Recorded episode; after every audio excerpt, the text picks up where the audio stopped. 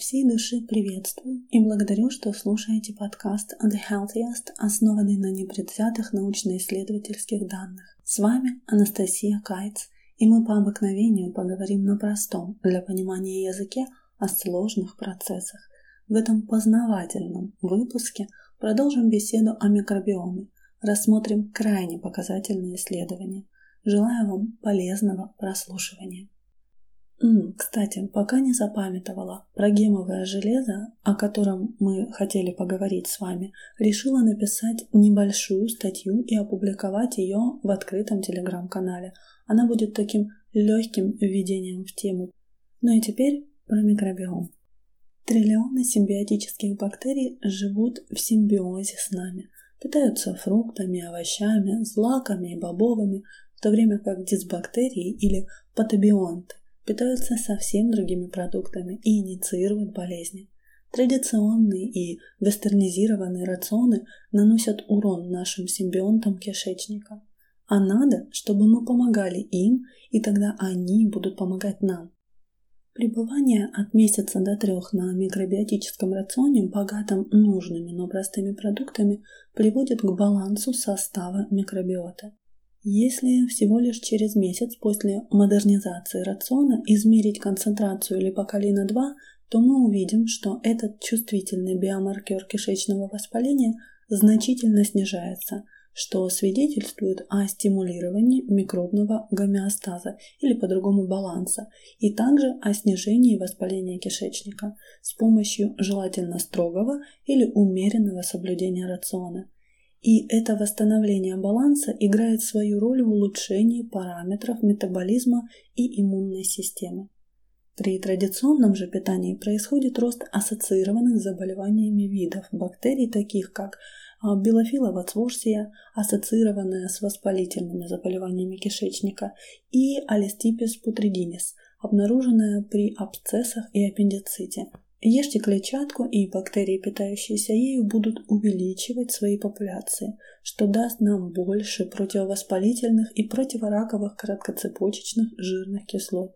Ешьте меньше клетчатки, и наши бактерии, питающиеся клетчаткой, будут в прямом смысле голодать.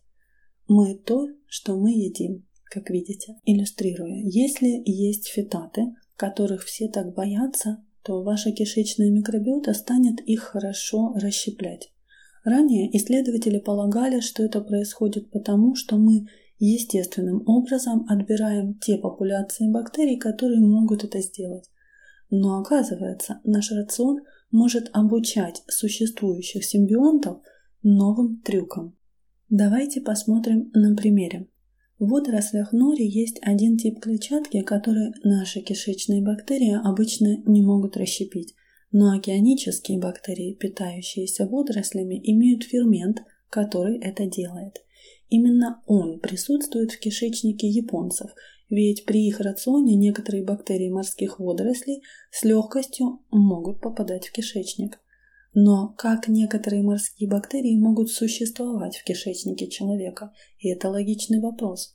Ответ на него таков. А они в этом вовсе не нуждаются. Они просто передают фермент, питающийся норе нашим собственным кишечным бактериям. Вот такой вот процесс обучения. Следовательно, потребление пищи соответствующими бактериями окружающей среды является наиболее вероятным механизмом, который способствует обновлению ферментов в нашей собственной микробиоте кишечника. Это сродни обновлению программного обеспечения. У нас то же самое оборудование, те же кишечные бактерии, но они просто обновили свое программное обеспечение, чтобы успешно питаться новыми источниками еды. Только, увы, аппаратное обеспечение может быть разным и тоже может меняться. Вспомним о метаболите триметиламин-эноксиде или проще ТМАО, который провоцирует окислительный стресс и приводит к эндотелиальной дисфункции сосудов. Так вот, определенные бактерии кишечника могут принимать карнитин из мяса, которое мы едим, или холин, содержащийся в молочных продуктах, морепродуктах и яйцах, и превращать его упомянутое токсичное соединение, которое приводит к увеличению риска сердечного приступа, инсульта и к преждевременной смерти. Это как если бы вы употребляли цикломат, это синтетический искусственный подсластитель. Большинство наших бактерий вовсе не знают, что с ним делать. Но тем не менее, в рамках эксперимента в течение 10 дней люди ели цикломат и далее отбирались уже те бактерии, немногие которые были чувствительны к новому синтетическому химикату. По итогу, три четверти съеденного цикломата метаболизировалось бактериями в другое новое токсичное соединение под названием циклогексаламин. Но стоило прекратить употребление цикломата, и бактерии вымирали. Но если бы испытуемые просто ели цикломат крайне редко, он бы не превратился в циклогексиламин потому что не развивались бы специализированные для этого бактерии кишечника, специализированная биота. То же самое и с ТМАО. Те, кто просто ест мясо, яйца и продукты, учитывая основные правила безопасности, если так можно сказать, а уже, наверное, это все-таки актуально, имеют невысокие показатели этого токсина, потому что они не выращивают бактерии, которые его производят. Мы подошли к тому, чтобы перейти к следующему блоку и поговорить про дисбиоз кишечника и о том, как мы заставляем в прямом смысле слова голодать свой микробиом. Недостаточное потребление пребиотиков, клетчатки и устойчивого крахмала, содержащихся в необработанных растительных продуктах, может привести к дисбалансу микробиома нашего кишечника – который будет способствовать развитию заболеваний. Многие годы считалось, что основная функция толстого кишечника заключается в поглощении воды и удалении отходов. Но сегодня очевидно, что сложную микробную экосистему в нашем кишечнике следует рассматривать как отдельный орган в организме. И этот орган работает на MAC – углеводах, доступных для микробиота. Другими словами, попросту это в первую очередь клетчатка. Одна из причин, по которой на каждый грамм клетчатки мы можем получить, простите, почти 2 грамма стула, заключается в том, что процесс ферментации клетчатки в толстой кишке способствует росту бактерий. Большая часть нашего стула по весу – это чистые бактерии, триллионы и триллионы бактерий даже при рационе с недостатком клетчатки. Клетчатка – это то, на чем процветают наши хорошие кишечные бактерии. Когда мы едим цельную растительную пищу, например, фрукты, мы говорим нашей кишечной биоте, чтобы она плодилась и размножалась. А из клетчатки наша кишечная биота производит короткоцепочечные жирные кислоты, которые, как вы помните, являются важным источником энергии для клеток, выстилающих нашу толстую кишку. Таким образом, мы кормим нашу биоту клетчаткой, а она, в свою очередь, кормит нас. Эти короткоцепочечные жирные кислоты также подавляют воспаление и рак. Об этом мы тоже уже с вами беседовали. Вот почему употребление клетчатки может быть так для нас полезно.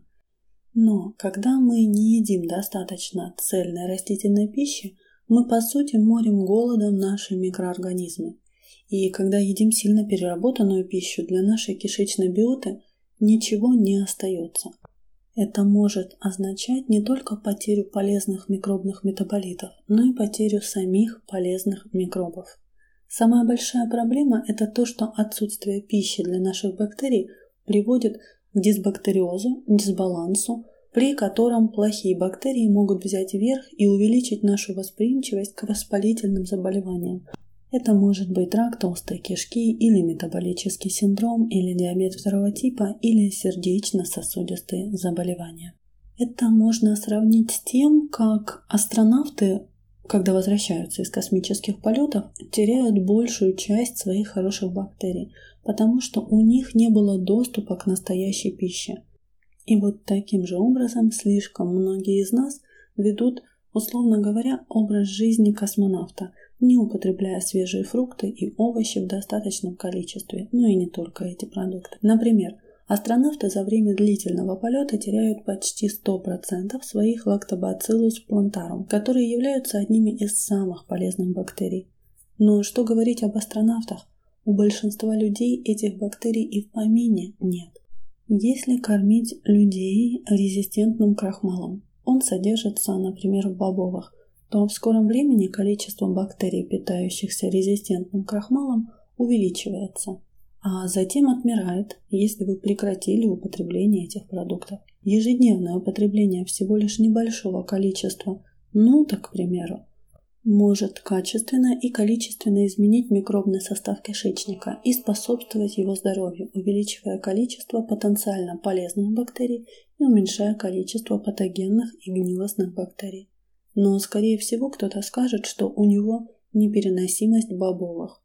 И это вовсе не соответствует действительности. Об этом мы побеседуем в выпуске про противовоспалительный рацион, доступ к которому вы все еще можете получить.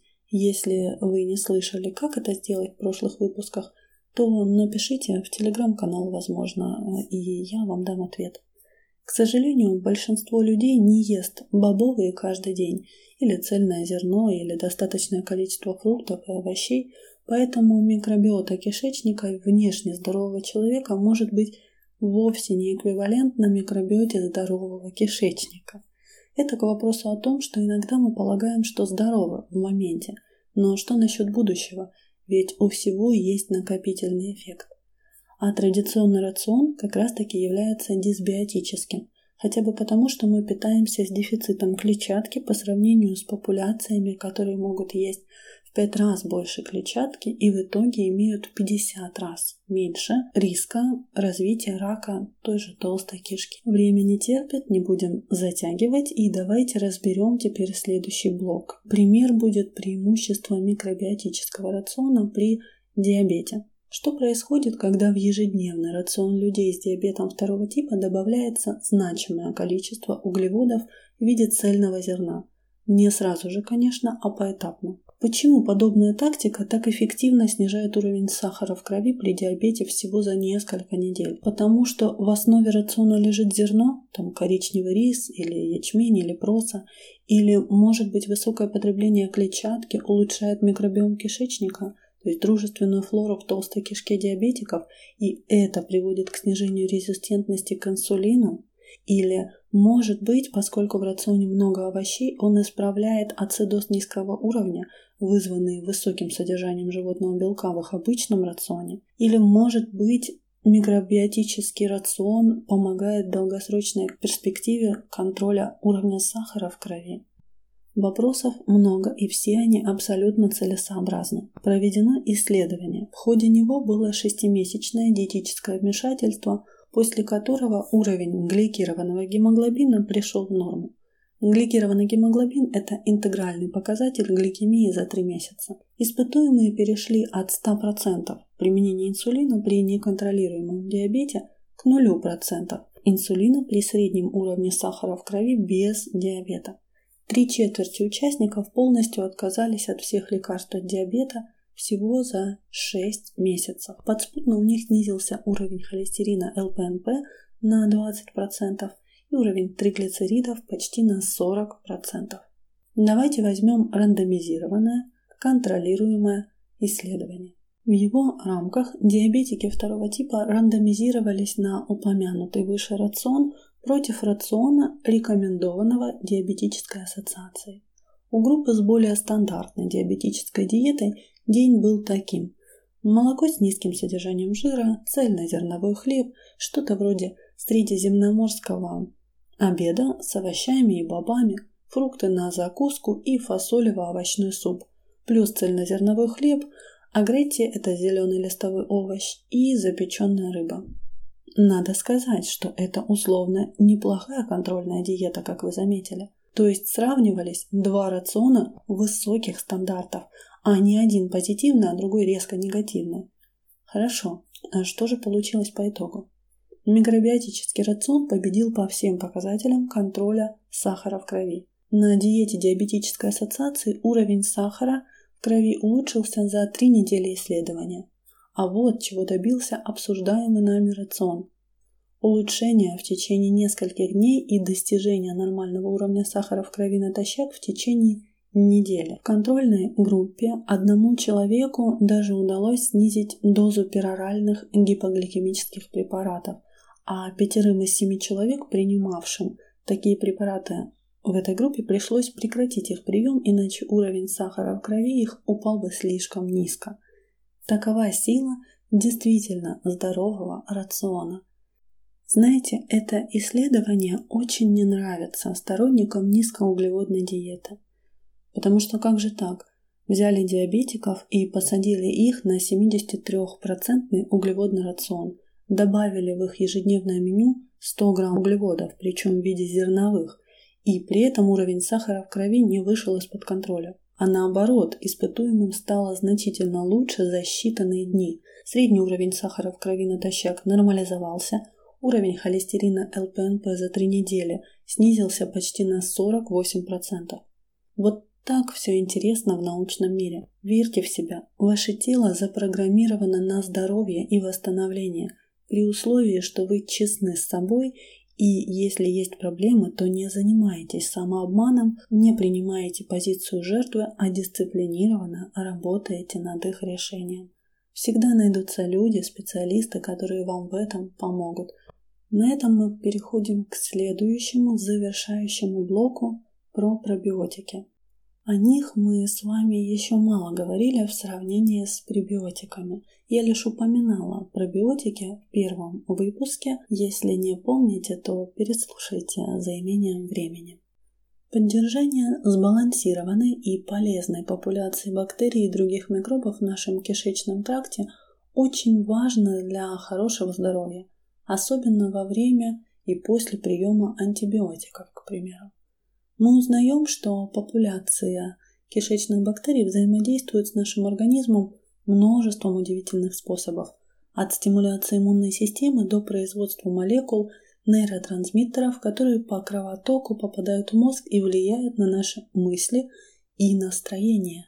Здоровая популяция нормальных микробов в кишечнике помогает предотвратить повреждение кишечной стенки недружественными бактериями и дрожжами – что может привести к повышенной кишечной проницаемости, так называемому синдрому протекающего кишечника.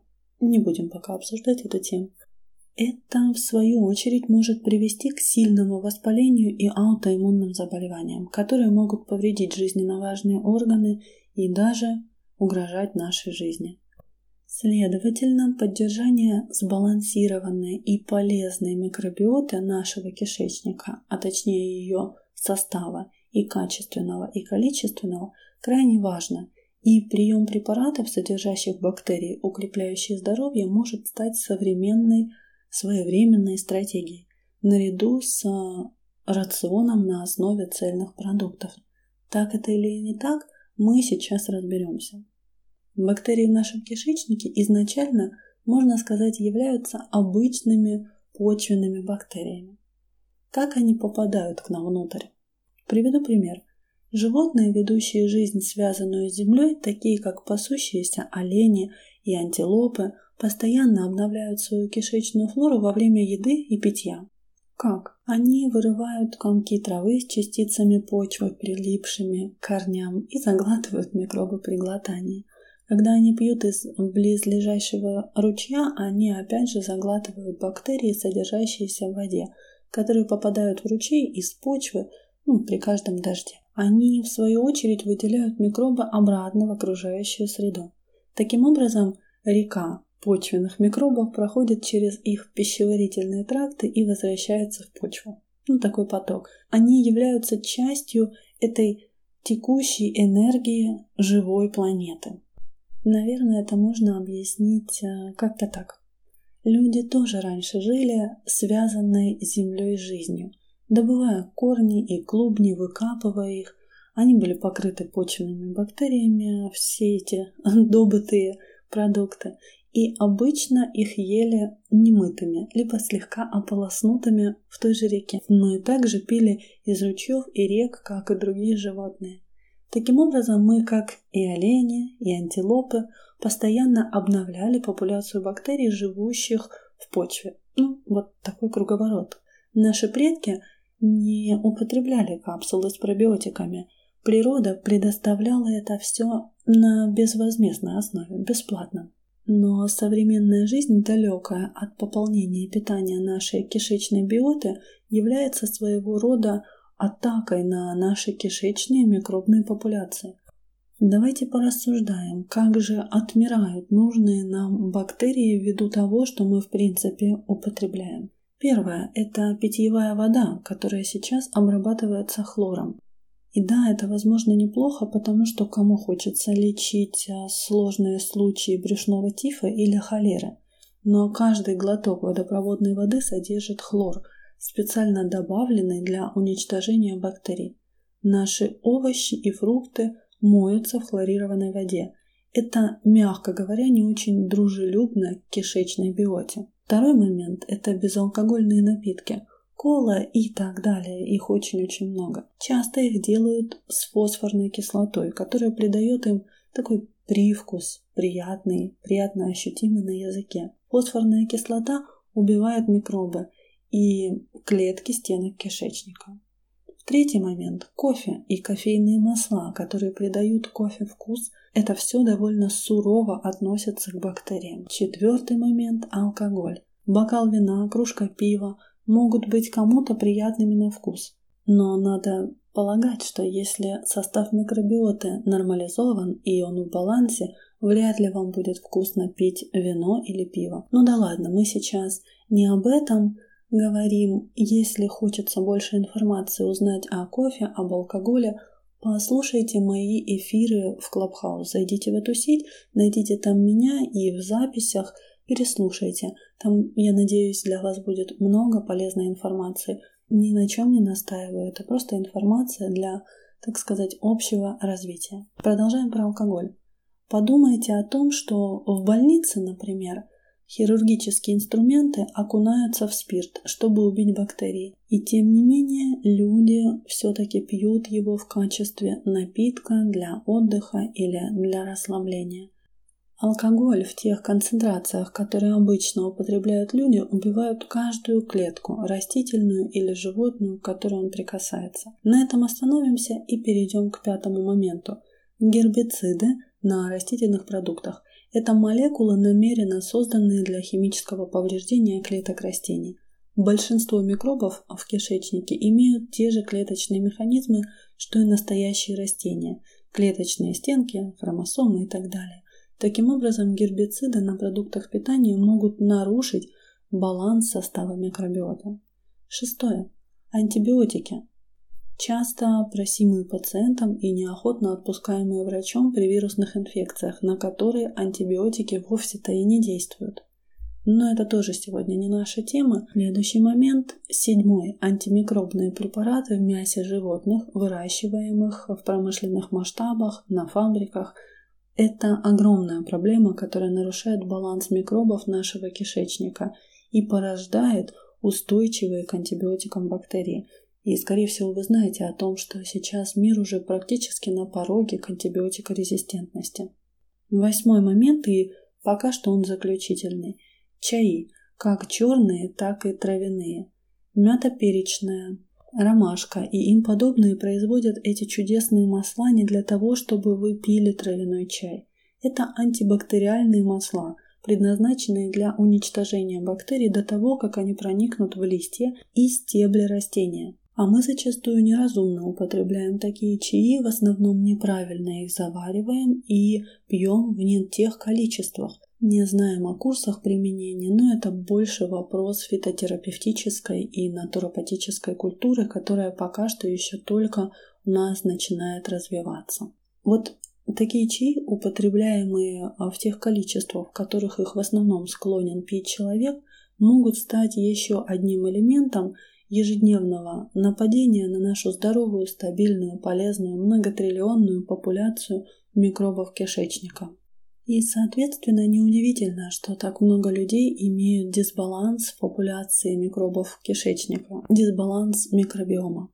По мере того, как нормальные обитатели погибают под этим современным натиском, недружественные бактерии, дрожжи и другие микробы могут поселиться в кишечнике и внутри его стенки, а затем начать повреждать кишечный барьер, приводя к тому самому синдрому, условно говоря, дырявого кишечника и ко всем воспалительным заболеваниям, возникающим в результате этого состояния. Следовательно, если вы регулярно подвергаете свой микробиом любому или всем вышеперечисленным внедренным агентам, и если вы недавно принимали курс назначенных антибиотиков, прием хорошего пробиотика может стать для вас разумной идеей для предотвращения диареи или избыточного роста дрожжей и множества других проблем. Конечно, я полагаю, что прежде чем мы обсудим пробиотики, съедобные продукты, содержащие полезные микробы, само собой разумеется, что вы захотите сделать все возможное, чтобы избежать перечисленных выше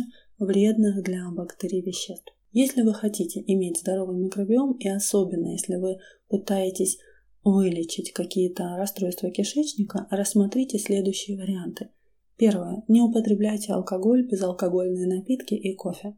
Второе. Сведите к минимуму употребление чая. Третье. Сведите к минимуму употребление фруктов и овощей, опрысканных гербицидами. Или научитесь тому, как их нейтрализовывать в продуктах. Четвертое. Если ситуация сложная и проблема действительно требует решения, то сократите – или исключите из своего рациона продукты животного происхождения. Пятое. Избегайте ненужного назначения антибиотиков, как при вирусных инфекциях, например, и уж тем более не занимайтесь самоназначением антибиотиков. И шестое. Исключите хлор из воды с помощью испарения конденсации или эффективной фильтрации, например, обратного осмоса, хотя тоже есть нюансы, чисто воду после обратного осмоса пить э, не следует, но этому мы посвятим два, а может быть и три отдельных выпуска. Помните о том, что хлор летуч, и если оставить кувшин с водопроводной водой на ночь, то к утру большая часть хлора просто испарится, и дальше вы уже сможете использовать эту воду, дофильтровав ее. После того, как вы предприняли вышеперечисленные шаги, чтобы минимизировать травмирование микробиота кишечника, нужно выяснить, какие же бактерии мы хотим заселить. Есть группа бактерий, которые особенно полезны. Среди них лактобациллус, а именно ацидофилус, плантарум, саливариус, булгарикус, казеи, бифидус и рамносус – плюс бифидобактерия лонгум. Некоторые из них оказываются особенно полезными при определенных заболеваниях. Например, лактобациллус плантарум или эльказеи обладают противовоспалительными свойствами, что делает их особенно ценными для людей с воспалительными заболеваниями кишечника, такими как болезнь Крона или язвенный колит. Лактобациллус acidophilus ценен для восстановления баланса кишечника после приема антибиотиков, а также для предотвращения рецидивирующих мочевых инфекций у женщин. Что же такое пробиотики и как нам их можно использовать? Исследуют ли продукты с набором полезных организмов в сочетании с питательными веществами, такими как фрукты, олигосахариды и другие вещества для поддержания их роста – называются пробиотиками. Многие, если не большинство бактерий в этих продуктах относятся к семейству ацидофилус – кислотолюбивые бактерии. Хотя это и не совсем точно с научной точки зрения. В народе пробиотические продукты часто называют просто ацидофилус. Сами по себе питательные вещества, поддерживающие рост, называются пребиотиками. Если у вас колит, болезнь крона или другое заболевание, связанное с воспалением кишечного тракта, вам следует приобретать ацидофилин без ФОС, поскольку эти и другие сахара могут иногда ухудшить состояние при воспалении. Полезные организмы должны попасть в кишечник в значительном количестве. Хороший пробиотический продукт содержит не менее 5 миллиардов организмов на дозу. Это часто выражается как колониеобразующие единицы. При серьезных нарушениях кишечной микробиоты эта доза может быть намного больше, вплоть до 100 миллиардов на дозу. Это одна из причин, почему считается, что употребление йогурта в качестве пробиотика совсем не имеет смысла. Стандартный коммерческий йогурт пастеризуют, чтобы убить бактерии перед продажей, поэтому большинство марок бесполезны в качестве источника пробиотиков. Культурные или обогащенные бактериями йогурты обычно содержат в лучшем случае несколько миллионов микроорганизмов. Таким образом, вам придется употреблять десятки банок йогурта, чтобы сравниться с количеством бактерий в хорошем пробиотике. И, соответственно, мы понимаем, что нет надобности потреблять все молочные белки, желатин и сахар, присущие большинству а, кисломолочных продуктов. И мы помним, что вещества, да, молочные белки, желатин и сахар, они, как известно, ухудшают многие медицинские состояния. Следующий нюанс – это когда вы, например, приобрели пробиотик. А живой ли он? Кто-нибудь задается таким вопросом? Очень важно быть уверенным в том, что пробиотический продукт, за который вы платите деньги и который употребляете в пищу, действительно содержит живые полезные бактерии. То есть организмы могли быть вполне жизнеспособными, когда покинули завод, но если они хранились на складе без холодильника и или перевозились на грузовике без холодильника, то к тому времени, когда они попадут на полку ближайшего магазина здорового питания, это может быть уже просто мертвый продукт. Как же это нам определить? Проверить. Вы можете определить жизнеспособность пробиотического продукта с помощью простого эксперимента, который можно провести прямо на кухне.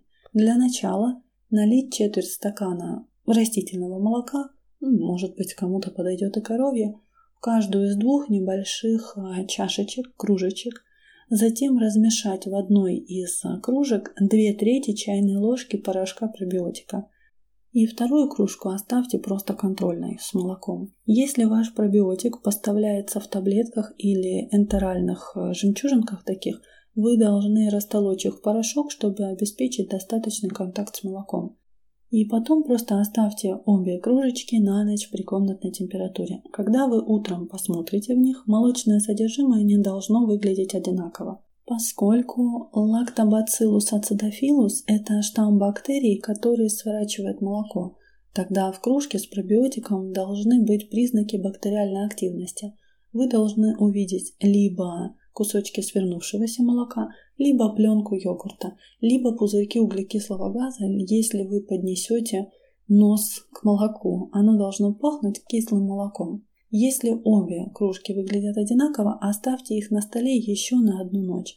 На следующее утро, когда вы выльете содержимое обеих кружек в раковину, если физические характеристики белой жидкости окажутся одинаковыми, значит у вас нежизнеспособный продукт, и вам следует купить другой, другой марки, возможно. Ваш пробиотический продукт, за исключением чистых а, сакромицисов, должен быть способен сворачивать молоко. Также часто мы задаемся вопросом, когда принимать пробиотики. Считается, что пробиотики лучше всего применять за полчаса до еды или за час до сна, в то время как кислота в желудке находится на самом низком уровне. Почему? Вы ведь хотите, чтобы как можно больше живых бактерий прошло через желудок в тонкий кишечник. Когда вы принимаете пищу, ваш желудок наполняется сильной соляной кислотой, которая убивает многие полезные организмы. Поэтому, чтобы пронести бактерии через кислотный барьер желудка, целесообразно принимать пробиотик за 30 минут до еды, до того, как желудок наполнится кислотой или сразу же после его опорожнения. Это тоже вариант.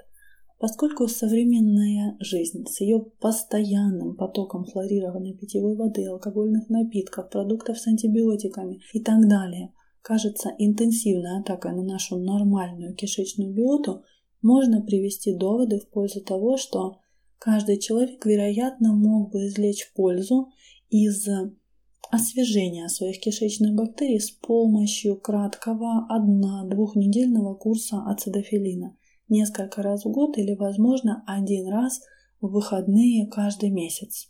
Но, конечно, после курса, назначенной врачом антибиотикотерапии, здоровый баланс бактерий в кишечнике должен восстанавливаться не так, а путем употребления пробиотического препарата в течение двух-четырех недель после приема последней дозы антибиотика. Можно и, вероятно, разумно принимать пробиотик во время приема антибиотика, только не забудьте разнести их по времени. То есть, если вы принимаете антибиотик утром или во время ужина, принимайте пробиотик в середине дня, за час до обеда или за час до отхода ко сну. Многие пробиотики сохраняют лучше свою потенцию, если их хранить в холодильнике. Хотя не все марки этого требуют. Если у вас есть какие-либо сомнения относительно потенции приобретенного вами продукта, то проверьте его так, как ранее обговаривалось. А еще постарайтесь употребить весь продукт в течение нескольких недель после покупки, чтобы он не успел потерять свою силу. При разумном использовании пробиотики могут стать полезным инструментом для поддержания нашего организма, а значит и для поддержания нашего здоровья в оптимальном балансе. Эта информация про пробиотики далеко не исчерпывающая. Есть крайне важный нюанс, который взят из прогрессивных исследований. Так вот, он гласит, что после того, как вы прекратили принимать пробиотики, какими бы хорошими они ни были – то через месяц, скорее всего, бактерии, которые были заселены, начнут умирать. Это при условии, если до приема пробиотиков и после приема и во время приема вы не придерживаетесь нормального полноценного рациона. Вот такой вот нюанс. Многие гастроэнтерологи уже даже назначают пробиотики как завершающий этап, а не как первый. На этом, полагаю, нам пора остановиться. Напоминаю, что с вами была Анастасия Кайц и импакт-проект The Healthiest с заботой о вашем ментальном и физическом здоровье. Благодарю за прослушивание и до встречи в следующем выпуске.